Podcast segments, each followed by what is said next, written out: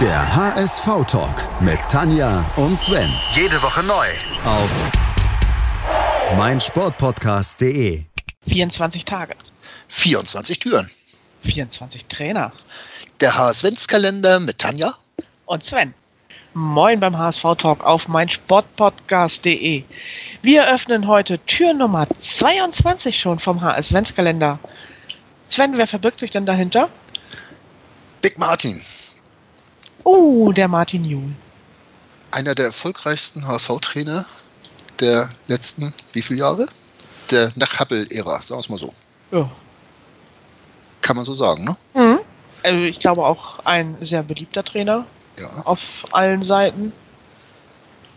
Der eine Trainer, den wir gerne irgendwie so von der Fanschaft, glaube ich, gerne wiedergeholt hätten und den wir nicht noch ein zweites Mal geholt haben. Warum eigentlich nicht? Ja, ich habe keine Ahnung. Also erstmal ist er ja nicht der billigsten einer tr- gewesen. Das ist wahr. Ähm, und die Finanzen des HSV waren zu der Zeit ja schon zu seiner Zeit nicht gerade rosig, aber haben sich dann ja dramatisch nach unten bewegt. Das zweite ist aber auch, ja, weil der Abgang wohl so ein bisschen komisch gewesen ist, oder? Wie war das? Ja, Martin Johl wollte gerne mehr Macht haben, also quasi noch ein bisschen den Job von Bayersdorfer mit übernehmen und selber Spieler einkaufen sozusagen.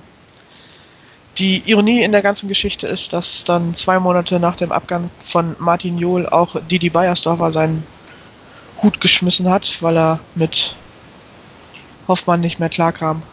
Ist ein bisschen dumm gelaufen. Jo, und wir hatten Bruno Labbadia als Trainer.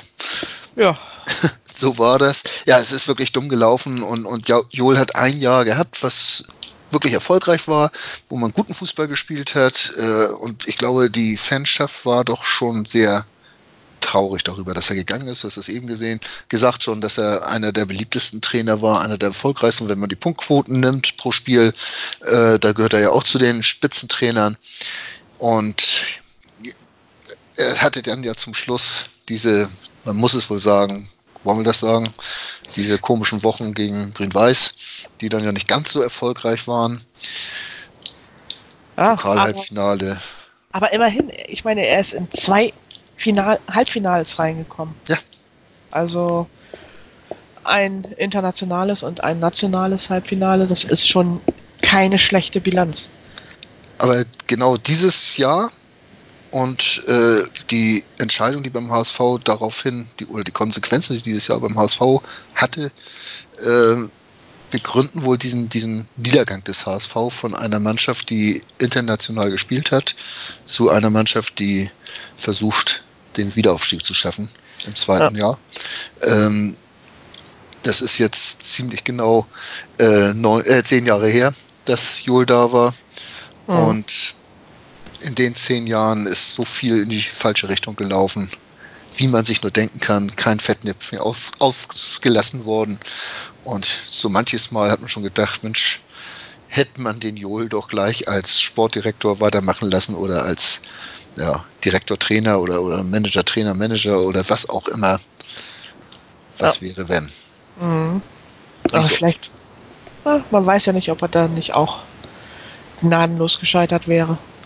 Man weiß es nicht. Äh, normalerweise sagt man immer, selbst ein Klopp, der ja auch im Gespräch war, äh, kurz vorher, ähm, wäre beim HSV gescheitert, dann hätte Liverpool jetzt einen äh, ganz anderen Trainer und würde nicht diese Erfolge feiern. Man weiß es einfach nicht, was passiert wäre, wenn. Aber viel schlechter wäre es nicht geworden. Das stimmt allerdings. Ja, das, das kann man wohl so sehen. Ja, was ist von Joel geblieben? Eigentlich vor allen Dingen diese Geschichte von seinem Abgang. Mit, der, mit dieser Bayersdorf-Geschichte, die du gerade gesagt hast. Ne? Und halt die Weserwochen. Die Weserwochen. Ich kann mich da eigentlich gar nicht mehr so genau dran erinnern. Nee, das wollen wir auch gar nicht. Oder vielleicht doch. Ich weiß es nicht. Ähm, ja. Jules weiterer Weg war dann ja auch nicht mehr ganz so erfolgreich. Ähm, war vielleicht doch nicht der ganz große Trainer, der beim, für den wir ihn gehalten haben. Man weiß es nicht.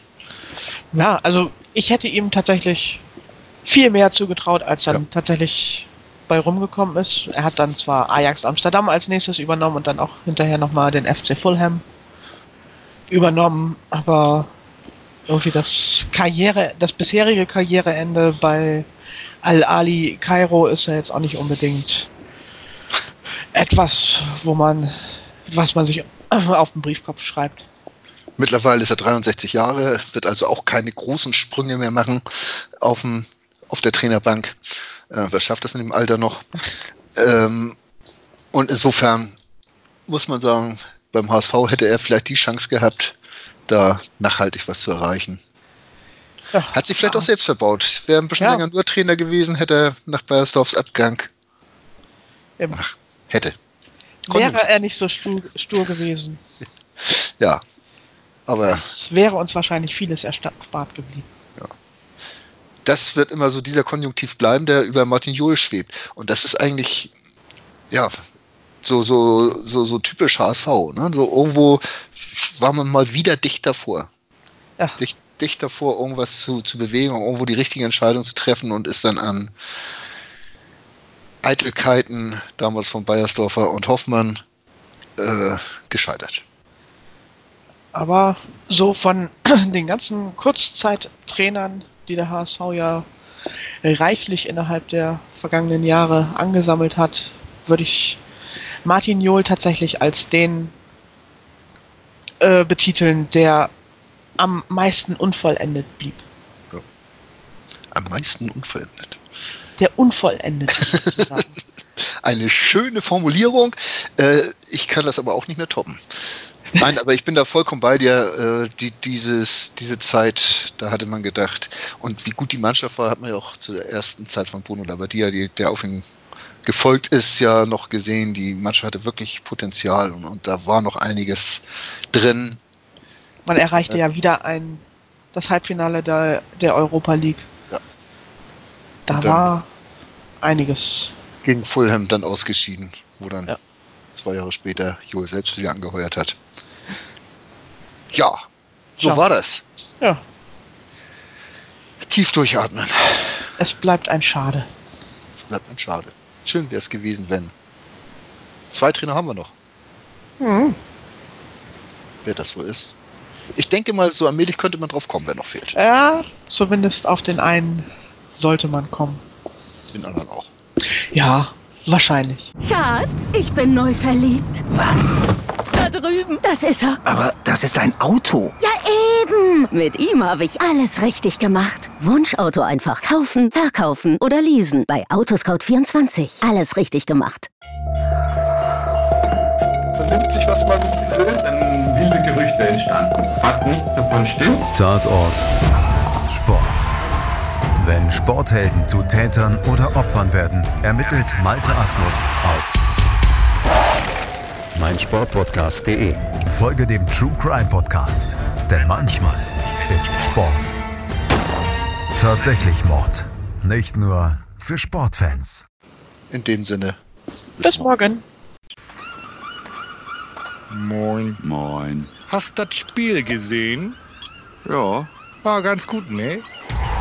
Der HSV-Talk mit Tanja. Das ging mir sowas von auf den Sack. Und Sven. Ganz provokant gefragt, mit Adler wenn wir abgeschieden? Analysen. Ich sehe das durchaus positiv. Hintergründe. Mit dieser Ausgliederung unterwirft sich die Fußball AG dem Aktienrecht. Und offene Worte. Das war einfach nicht schön. Ich will sowas nie wiedersehen. Der HSV-Talk auf meinsportpodcast.de. Schatz, ich bin neu verliebt. Was? Drüben. Das ist er. Aber das ist ein Auto. Ja, eben. Mit ihm habe ich alles richtig gemacht. Wunschauto einfach kaufen, verkaufen oder leasen. Bei Autoscout24. Alles richtig gemacht.